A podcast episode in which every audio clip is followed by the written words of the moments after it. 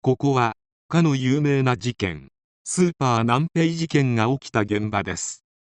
現在でも懸命な捜査が続けられているものの未だに犯人は特定も逮捕もされておらず平成を代表する未解決事件となっています。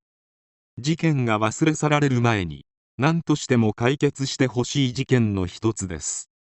それではどうぞ。2021年9月現在いわゆる公費報奨金制度正式名称捜査特別報奨金制度の対象となっている未解決事件は15件ある。その一つが俗にスーパー南平事件と呼ばれている八王子市で無抵抗な女性3名が拳銃で命を奪われたという凶悪事件である。それまでは主に暴力団やテロリストのみが用いてきた銃器が東京郊外の小さなスーパーで働く普通の市民に向けられ容赦なく命を奪った事件の性格から日本警察は本事件を日本における銃犯罪のターニングポイントと位置づけている。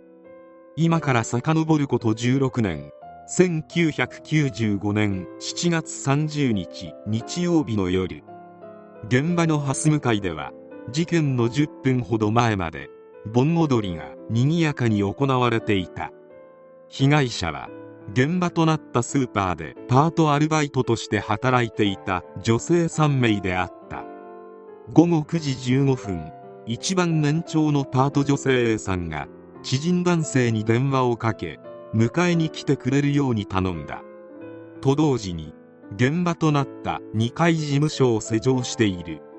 しかし1分後に再度開場した記録が残っておりそのすぐ後に近くの住人らが銃声を聞いている。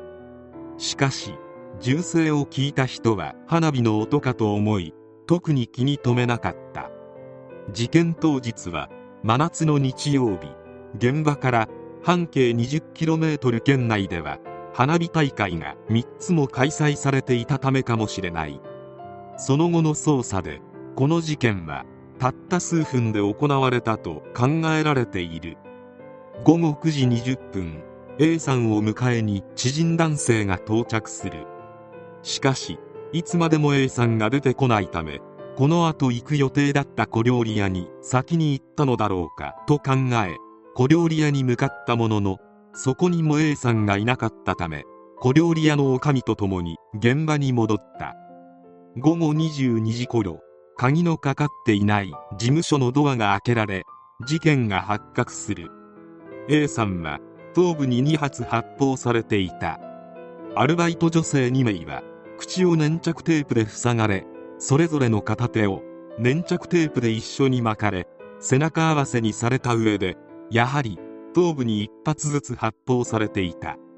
他に金庫にも発砲した跡があった。しかし金庫に収められていた週末の売上金約526万円を犯人が盗もうとした形跡はなかった。室内を物色した痕跡はなく机の引き出しなどを開ける行為も一切なかった。しかも金庫は鍵が差し込まれたままの状態で店長の机の上には金庫のダイヤルロック解除の数字を記した紙も貼られていた。なぜ犯人は金庫を開けようとせず数分で強行を終えたのか。その点が最大の謎であり現在は強盗説と怨恨説の両面で捜査がなされている。本事件が起こる前からこのスーパーの事務所は何度も空き巣に入られていた。営業中は事務所の入り口に鍵がかけられていないことが多かったという。今回被害者となった A さんも防犯対策に不満を漏らしており不用心でセキュリティが甘いスーパーとして近所でも有名な存在だった。そのような状況があることから現金強奪のターゲットとして狙われた可能性もある。本件が発生した同じ時期多摩地域を中心に夜間のスーパーなどの事務所を狙った単銃強盗事件が多発していた。この犯行手口が本件と非常に酷似している点から同じ人物が関与しているのではないかとする見方もある。犯人に関しては様々な報道がなされているが明確になっていることは多くない。まず犯人の足跡から実行犯は1人と断定されている。何のためらいもなく至近距離から脳幹を狙い確実に息の根を止めるという犯行手口は人の命を奪うことに手慣れた人物の犯行である可能性も考えられている。犯行に使用されたフィリピン製の拳銃スカイヤーズビンガム38口径はベーコルト社製拳銃の模造品として知られ性能が低く粗悪で命中率が低い銃である。この点からも犯人は銃の取り扱いに極めて詳しく知識もある人物だと推測されている。被害者を縛るために使った粘着テープには犯人のものとみられる指紋の一部が付着しているだけでなく被害者と異なるミトコンドリア DNA が検出されており犯人のミトコンドリア DNA と考えられている。事件から15年となる2010年7月本事件の控訴事項が迫った。しかし同年4月27日に最高法定刑が死刑の罪について控訴事項を廃止した上で訴求適用する改正刑法及び刑事訴訟法が施行されたため本事件もその対象となっている。事件発生当時閉店後のスーパーマーケットを標的に銃器を使用して犯行が行われた事件は日本で前例がなく本事件は日本の銃器犯罪の端緒となった。また本事件は捜査特別報奨金対象事件の中で犯人が特定されていない事件としては最も発生時期が古い事件である。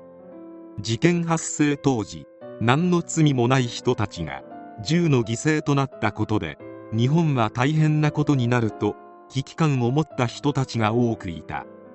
事件から20年以上経過しているが当時の人たちが危惧したような銃社会には何とかなっていない。警視庁八王子署捜査本部はこれまでに現場周辺の聞き込み捜査など約17万人の捜査員を投入。現在も20人体制で捜査を継続している。本部の片隅には被害者3人の遺影が置かれた仏壇があり捜査員は毎朝手を合わせている。